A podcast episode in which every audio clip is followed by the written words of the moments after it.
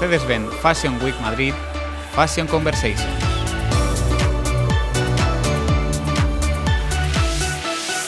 Bienvenidos a Mercedes-Benz Fashion Week Conversation by IED. Hoy tengo la suerte de hablar con Lorena Madrazo, eh, creadora textil, diseñadora y fundadora de Absolescencia.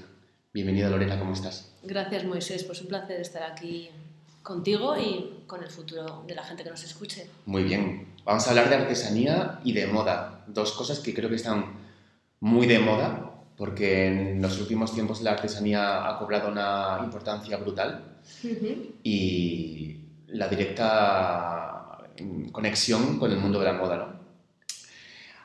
Vamos a ponernos un poco en contexto. Eh, ¿Tú cómo ves el, el tema de la artesanía en la actualidad? Pues veo que ya llevan mucho tiempo grandes modas, grandes casas de moda haciendo este trabajo por, por todos nosotros y que ahora mismo, eh, aparte de estar de moda, hay, muchas voces que están sacando el, el, tema a relucir, ¿no? Incluso los medios de comunicación que tienen gran parte de, de medida en esto. Eh, todos conocemos el caso de Loewe, obviamente, porque es el más sonado, ¿no? su, último, su último momentazo ha sido la creación de las, de las cestas gallegas. Eh, con Idoya. Con, con otro, otro, otro, otro, sí, otro eh, artesano diferente. Son unas bolsas, son unas, unas cestas de, de cerámica que han intervenido, porque tienen, son como casas ah, gallegas que tienen como unos agujeros que luego han sido intervenidos. Por artistas. Sí, tiene un nombre específico que ahora no lo consigo recordar. Y, por ejemplo, también eh, Carolina Herrera ha hecho unos bolsos trenzados con, con, fibra de alga, ¿no? Que aquí ya nos metemos en otra historia muy interesante que son los biomateriales. Bueno, no es un biomaterial, es simplemente un material vegetal. Que no se ha utilizado hasta el momento, claro. el futuro, pues no mucho, porque yo creo que se, se le ha visto como un material como demasiado eh, tradicionalmente pobre, ¿no? relegado para las artes de, de, de, los campos, para llevar el heno, para transportar el grano, no como para transportar tus enseres preciados del futuro como el móvil y, y toda tu vida. ¿no?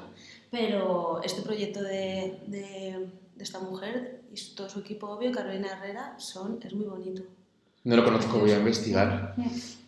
Es verdad que la, que la, artesanía y la moda han estado totalmente ligados desde, desde que conocemos la moda como tal, porque todo lo hecho a mano, lo hecho con tiempo, lo hecho por manos expertas, yo al menos lo asocio al tema artesanal.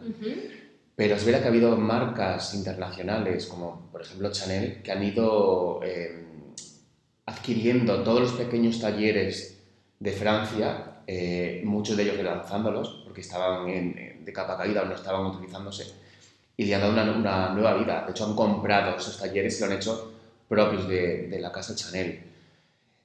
¿A ti qué te parece esto? ¿Crees que es, que es una forma de revivirlos? ¿Que es una, ¿Crees que es una forma de apropiarse de los talleres? ¿Cómo, ¿Cuál es tu punto de vista?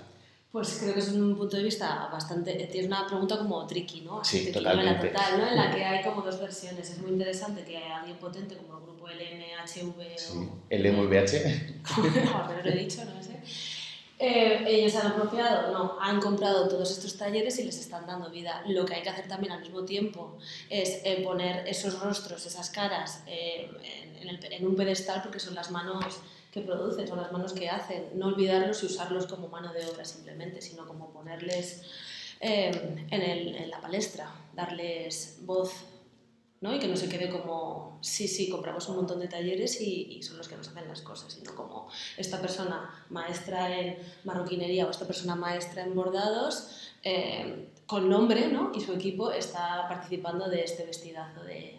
Total, esto viene un poco a colación y aquí voy a meter una, una cuña y podemos hablar de la acería, ¿no? que es la plataforma que estamos creando para darle visibilidad a, a estas artesanas, ¿no? porque muchas personas, muchas mujeres sobre todo, que hacen un trabajo exquisito, eh, manual y precioso, pero hay que ponerle cara, localización, voz y darles difusión.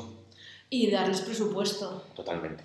Porque, vale, este grupo se ha hecho cargo de todos estos talleres y en España necesitamos que, no es que alguien se haga cargo de nosotros, pobrecitos, pero sí que se establezca como una conexión más, más directa con la idea de negocio con diseñar estrategias pensadas para el mundo del artesano que trabaja en su casa un mogollón de horas que ni siquiera tiene un CNAE, un código específico dentro de nuestra querida sede de Hacienda, ¿no? para luego poder ser un ciudadano como todos autónomo y, cumplir con tus tributaciones y, eh, y, que te correspondan ayudas y subvenciones. ¿no? Con la pandemia ha pasado mucho que pues, en restauración está claro cuál es su negocio, pero toda la gente que se ha dedicado a la artesanía y que está trabajando como autónomo ni siquiera tiene un epígrafo. Esto es algo que me he enterado pues buscándolo para mí misma y, y, he tenido muchos problemas, es decir, ¿en qué, ¿dónde me encuentro? Vale, en, industrias manufactureras, diseño, sí, vale, está bien, pero luego esto no te da pie a conseguir infraestructura, dinero, becas, ayudas, así que necesitamos espacios como la acería para que impulse todo esto.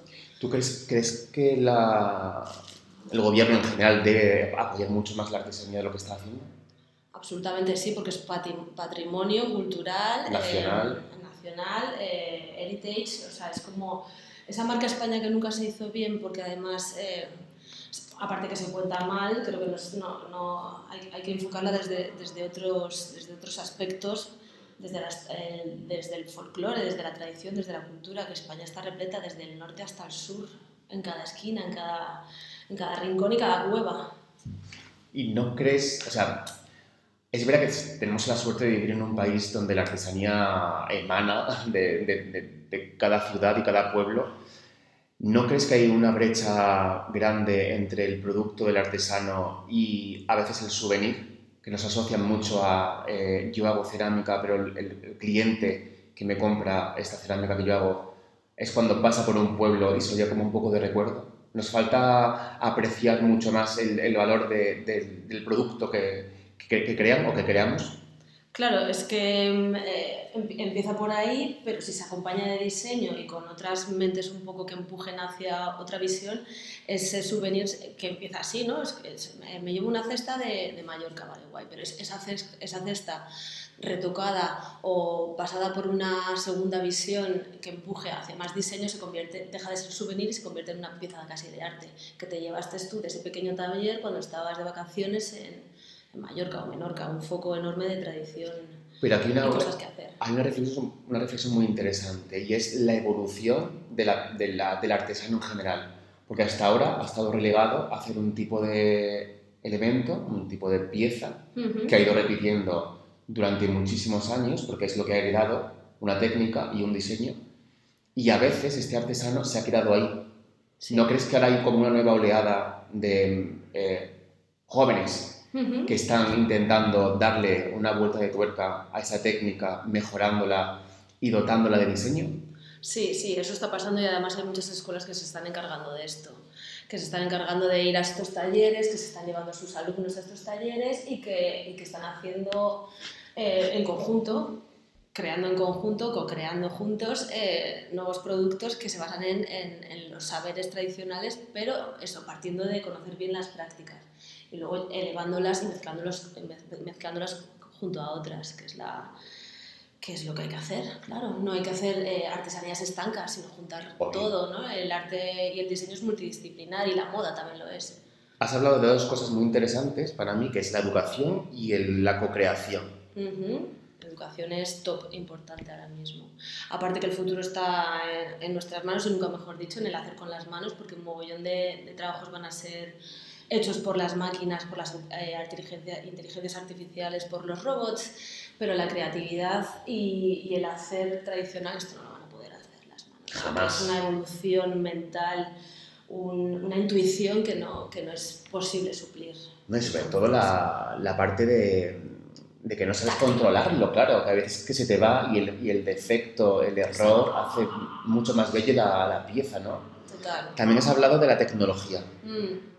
¿Cómo crees que eh, se está trabajando eh, la artesanía de la mano de la tecnología? ¿Crees que tiene que haber una evolución eh, simétrica, que tienen que ir acompañados, que se tienen que separar? la tecnología tiene que ir por el lado de la comunicación y de, las nuevas, y de las nuevas formas de contar los productos, pero los productos siempre van a tener que estar hechos de la forma tradicional. Estas máquinas no se pueden convertir en, en, en seriadas, en, en máquinas gigantes que hagan, eh, aquí hago el botón, aquí hago el textil, o sea, lo que está pasando ya, vamos, que no podemos ir por ese camino. La tecnología tiene que ir de la mano de la comunicación, eh, nuevas formas de, de, juntar a las personas y de expresar los productos, no de, de confeccionarlos, crearlos, hacerlos. Ahí no queremos máquinas, ahí no necesitamos máquinas, ya las tenemos. Necesitamos tecnología para que todo el mundo conozca, eh, o sea, para, para, hacer plataformas, para hacer e-commerce de, gente que se junta, para juntar eh, todas estas eh, mentes creativas. Esa es la tecnología. Podemos usar blockchain para para ponerle etiqueta a estos productos que nacen en un origen y llegan a tu mano y son únicos, ¿no? Es también de lo que va la artesanía, del producto único y, y personal. O sea, que tú ves más la tecnología enfocado a la comunicación y, a la, y, a la, venta, a la difusión. Sí, efectivamente. No a la, a la mejoría de máquinas que produzcan, porque entonces volvemos al producto seriado, a cuando empezó la revolución industrial y se acabó la artesanía como este producto que, eh, objeto que tarda X horas en hacer, lo hace una persona en su casa o en su taller y pasa los conocimientos de boca en boca hacia sus hijos, hacia su herencia. ¿Y no crees que sería interesante eh, introducir la tecnología de forma que nos ayude a facilitar algún proceso o a mejorarlo o incluso a innovar los procesos? Imagínate una, un pequeño aparato que hace un filamento especial que jamás se puede construir con, la, con, las manos y que eso ayuda a mejorar una pieza, a darle otra textura o a darle otro volumen. ¿Eres, ¿eres partidaria de eso? Ahí estoy totalmente de acuerdo. Lo que, claro, eso es como eh, empujar a, Exacto, son procesos y, mejoras que hacen que, que, los, que las piezas o los objetos crezcan, ¿no? Se sumen, sumen, sumen tecnología, sumen la tecnología manual con la nueva tecnología, podría ser impresión 3D, corte láser, nuevas hilaturas, eso es un super sí. Lo que es un no es volver a eh, tener máquinas que empiecen con ese filamento y lo acaben y, y nunca haya unas manos. Claro, pues para mí eso ya no es tecnología. O sea, cuando se trabaja con las manos y hay una máquina que se introduce y rompe el proceso manual, para mí ya no es eh, artesanía pura como la conocemos. Cierto, total. Sí, ya es otro tipo de proceso, exacto. El proceso seriado, el proceso, el proceso de objetos, el proceso pensado como, como tradicionalmente se concibe, ¿no? De, empieza aquí y acaba ahí en, una, en, una, en serie. ¿Cómo crees que, que la artesanía eh, está renovando un poco la parte de los detalles de la moda? ¿Crees que las, los diseñadores están introduciendo artesanía en sus prendas eh, porque realmente las necesitan? ¿Crees que, que, la, que, la, artesanía es una moda, simplemente es una etiqueta que ayuda a vender las prendas? Porque aquí hay un poco de, mm. de trifulca. Sí, parece que ahora mismo ayuda porque parece que se pone del lado de, de, de, esta, de esta, nueva tendencia, pero creo que es interesante, es interesante y es inteligente sobre todas las cosas hacerlo y, eh, y aquí no voy a poner ningún punto de crítica porque creo que el apoyo debe ser incondicional, es mejor para todos y entonces no hay, mm, no hay nada que criticar, hay que hacerlo, sin más diseñadores, artesanos juntos. Evidentemente, porque por mi parte yo creo que cualquiera, cualquier eh, colaboración con un artesano que mejore eh, la prenda, que le dé otro aspecto, que la dote de algo eh, único. Porque no, no, hay que olvidar que, la, que, una prenda es una prenda, que porque esté confeccionado por una persona no quiere decir que sea artesanía. Artesanía es otra cosa. Pero cuando se construye una prenda eh, utilizando elementos, materiales eh, y técnicas artesanales, creo que el valor que, que coge esa prenda es, se multiplica, ¿no? Por, se multiplica. Por mucho. Se, se, multiplican los saberes eh, y los conocimientos y, y, pasa de ser una prenda bien, un buen patrón, un buen textil, a quizá ese textil eh, confeccionado en un telar, hecho por unos artesanos, Justo. con unos botones hechos por alguien especialista en trabajar la madera, por uh -huh. ejemplo, y, y, con unos acabados... Eh, pues también podríamos meter la tecnología aquí, unos acabados de corte láser eh, en cuero trabajado en lubrique. Y podría pasar de todo. Hablando de esto, ¿tú crees que el público eh, aprecia estos detalles de las prendas? ¿Crees que está preparado para comprarlo? ¿Crees que el, el, el, elevarle un poco de precio resulta algo como una barrera para, entre el diseñador y el comprador?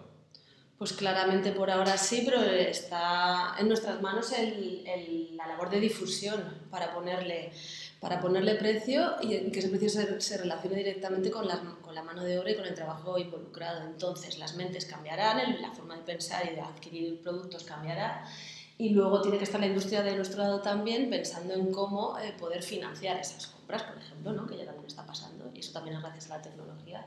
Comprar, comprar a plazos, no con una tarjeta de crédito, comprar a plazos una chaqueta hecha de un diseñador junto eh, a un artesano. Pero hay que comunicarlo muy bien para que dentro de las mentes jóvenes empiece a instaurarse esta mentalidad de, de, vale, yo quiero un objeto así que me dure. ¿no? no quiero seguir perteneciendo a la cadena de compro y desecho, compro y desecho. Sino... Que está ya como muy de modé está súper pasada de moda y creo que las mentes jóvenes ahora mismo, que son bastante conscientes y, y, son más humildes y están más humanizadas, están más en contacto con la naturaleza, quieren algo así. Total. Aunque les cueste tres meses conseguir eh, esa prenda o bolso, pero si hay facilidades, eh, está bien comunicado y, y, y se generan esas ganas ¿no? de, de, pertenecer a eso, porque es como casi pertenecer a una tribu, ¿no? de gente que compra estas cosas. ¿Tú dirías, que es, de moda eh, ¿tú, dirías que es un modo, un modo de vida, la artesanía en general? Pues sí, está bastante ligado a, un modo de vida en, en, concreto, un modo de vida que es ligado a la sostenibilidad, a comer de, alguna forma concreta, que no quiere decir que te tengas que gastar un montón de dinero en, comer, sino como con conciencia, es directamente con conciencia, ¿no? Eh, humanísticamente concienciado. Y esto, odio esta palabra, pero ¿crees que se tiene que meter todo esto en el, en el, en el envase del, del, slow fashion, del slow food y de toda esta campaña de marketing que nos hacen un poco obligarnos a entrar dentro de un círculo? Ya, es que los círculos son horribles. Bueno, este círculo es muy... O las etiquetas, por ejemplo. Claro a veces las etiquetas, no, a veces no, siempre es necesario como para empezar tener unas etiquetas, pues directamente ya para que te encuentren en Instagram o en Google, ¿vale? Luego ya te puedes ir quitando de ellas y sumando otras, entonces esta parte es necesaria. Lo de slow todavía no lo pillo muy bien porque lento, no sé, simplemente tomas tu tiempo, yo diría eh, con tiempo, no, no slow no lento, ¿no? A mí me falta una palabra. Y encima que, la palabra sea en inglés, o sea, que a mí es algo que me cabrea un poco más todavía, ¿no? Porque tiene mm. que ser la palabra en inglés. Ya. Sí, además yo creo que la artesanía y los procesos en general tienen que ser pautados. Totalmente. Venimos de, de, un, de un, momento donde todo tiene que ser inmediato, todo tiene que ser ya. Estamos metidos en, en, unos ciclos eh, de trabajo alucinantes y lo único que, a lo que podemos dedicarle un poco de tiempo a disfrutar es a vestir bien, a apreciar detalles, a comer bien, a tener una conversación tranquila. O sea, creo que eso es el, el, el, slow, la etiqueta slow que tenemos que eliminar, llamarla de otra forma. La vamos a llamar con tiempo. Pues sí. Pues cariño. con tiempo, cariño, me encanta. o sea, este es, es, el, nuevo espacio en el que nos encontramos. Ah, con tiempo y cariño. Y también hay que darle gracias, aunque haya traído cosas horribles a la pandemia, pero bueno, también nos ha, hecho, eh, nos ha dado ese tiempo y ese cariño, mientras que con suerte eh, no hemos estado enfermos y, y, demás, para pasar tiempo con nuestras mentes, con nuestras manos. Los talleres de, de, de artesanos se han multiplicado de gente que quería aprender a hacer cosas. Eso ha sido brutal. O sea, eh, todo el mundo quería hacer cosas con las manos. Claro, pero es fantástico, ¿no? Porque te has dado cuenta de que no puedes estar eh, horas metido dentro de un ordenador que solo te da la información que con tu sesgo quieras buscar y encontrar. Total. Eh, necesitas que tus manos se expresen solas de alguna forma y que tu mente deje un poco de espacio para, para brillar, porque no puede, no puede ser. Entonces, bien, ahora en, este nueva, en esta nueva etiqueta de con tiempo y cariño nos vamos a dedicar a hacer cosas con las manos. ¿Y tú crees que el público nacional eh, está preparado para... o aprecia realmente la artesanía en la moda? ¿Es que están están preparados para adquirir eh, productos hechos por, por artesanos o, o codiseñados con, con, diseñadores? Pues yo creo que lo están deseando, lo que pasa es que todavía necesitamos eh, difu más difusión, se necesita más difusión para apreciar ese detalle que a priori tú podrías pensar que una vez más está hecho en serie, ¿no? está producido en serie pues hay que dedicarle el tiempo a decir las horas que se tardan, los materiales que se han empleado, cuántas personas han, se han involucrado en el proceso. porque si no va a volver a aparecer lo de siempre, que es una gran firma que ha hecho algo con un artesano. No, pues ¿quién? ¿Quién, quién ha participado de todo esto? ¿no? Porque lo va a hacer más grande y, y, más cercano y más apetecible. Es que todo lo que es trabajar en grupo es que es enriquecer. Total. Porque tú puedes pensar una cosa como individual en tu casa y al final le pondrás todo el cariño del mundo, pero si llega alguien extra a opinar y a aportar, Genial. yo creo que esto crece. O sea, es, es algo que hay que fomentar muchísimo en, en todas las escuelas, talleres, colegios, desde pequeños, todo. No, eh, en meses individuales haciendo tareas no tiene sentido. Es, es mesas gigantes haciendo cosas. Como en, como en IED vemos en, en los alumnos ese, ese, esas ganas de acercarse a la artesanía, porque ya se huele porque quieren eh, aprender las técnicas eh, ancestrales, porque quieren saber dónde están los talleres para poder producir un tipo de hilatura, porque, se, porque están investigando nuevas formas de, de crear a, a, partir de las técnicas eh, tradicionales. Y es verdad que luego tú los ves en sus proyectos final de carrera y seguramente el 50% en sus colecciones hablan de los orígenes de sus familias y te hacen una prenda eh, con una técnica textil, con la cual ya ellos tienen la, la, visión. la visión cambiada y, creo que para el futuro de, la moda, del consumo en general, va a ser eh, una gran oportunidad. Pues es, es, fantástico que desde el germen, desde las escuelas, desde aquí, desde el IED, ya esté pasando.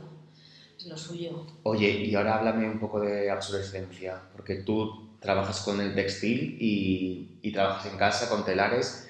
Eh, para los que no te conozcan, cuéntale cuál es el, alma de, de, obsolescencia. Pues eh, el alma de obsolescencia es eh, básicamente la creación y la investigación, eh, el partir sobre todo de, materiales que llegan, que andan por ahí sueltos, casi perdidos, sin familia y convertirlos en, otra cosa, a veces sin mucha proyección y otras veces con un proyecto en concreto. Pero es como un espacio de, investigación en el que ocurren cosas puede ser una prenda, puede ser un objeto. Siempre el tapiz está como, ¿no? como eje central de toda la creación, pero bueno, ahora también es el mimbre. Todo lo que pueda estar trenzado, unido, pueden ser en el futuro biomateriales, algo que me interesa también muchísimo. Y sobre todo abierta a la colaboración. Eso te iba a decir. Eh, cuéntame eh, si tienes como el, el, la necesidad de comunicarte con más artesanos, con más creadores, con más diseñadores para compartir tu trabajo. Pues sí, la verdad es que sería, eh, sería fantástico disponer de ese espacio gigante en el que, en el que todos podamos hacer cosas juntos. ¿no? Y se mezcle la cerámica con, con, la porcelana, ya he tenido la oportunidad de hacerlo, ¿no? dentro de los tapices con Andrés Gallardo. Me encantaría colaborar con piezas de otros joyeros, ceramistas y mimbre. Hay un montón de oportunidades. Diseñadores como contigo, Moisés. Has hablado de una cosa muy interesante que es la investigación. Sí. ¿Crees que es necesario que tengamos o que exista un espacio donde todas las artes, las, las tecnologías, las eh, artesanías eh, se concentren y se puedan compartir de alguna forma? Sí, necesitamos como talleres, ahí, eh, necesitamos espacios abiertos en el que, en el que haya la oportunidad de, de compartir sinergias conocimientos y sabidurías, pero gratuitos, hay que decir lugar de investigación y de participación. Bueno, yo creo que el germen que se está haciendo ahora, que es el Fashion Maker Space desde IED, va a abrir muchas puertas y creo sí. que esto se va a convertir en, en, en una idea de, de, trabajo grupal donde todos podamos eh, compartir nuestra experiencia, nuestro talento y nuestra sabiduría para ir mejorando procesos, técnicas y todo lo que tenga que ver con la co-creación. Uh -huh sí, va a ser pionero. Va a ser pionero y como eso, siempre tiene que haber algún lugar que abra el camino, ¿no? Un espacio que abra el camino, unas personas que abran el camino y luego ya será como lo normal, que es lo que hay que tender, a que esto sea lo normal y lo habitual.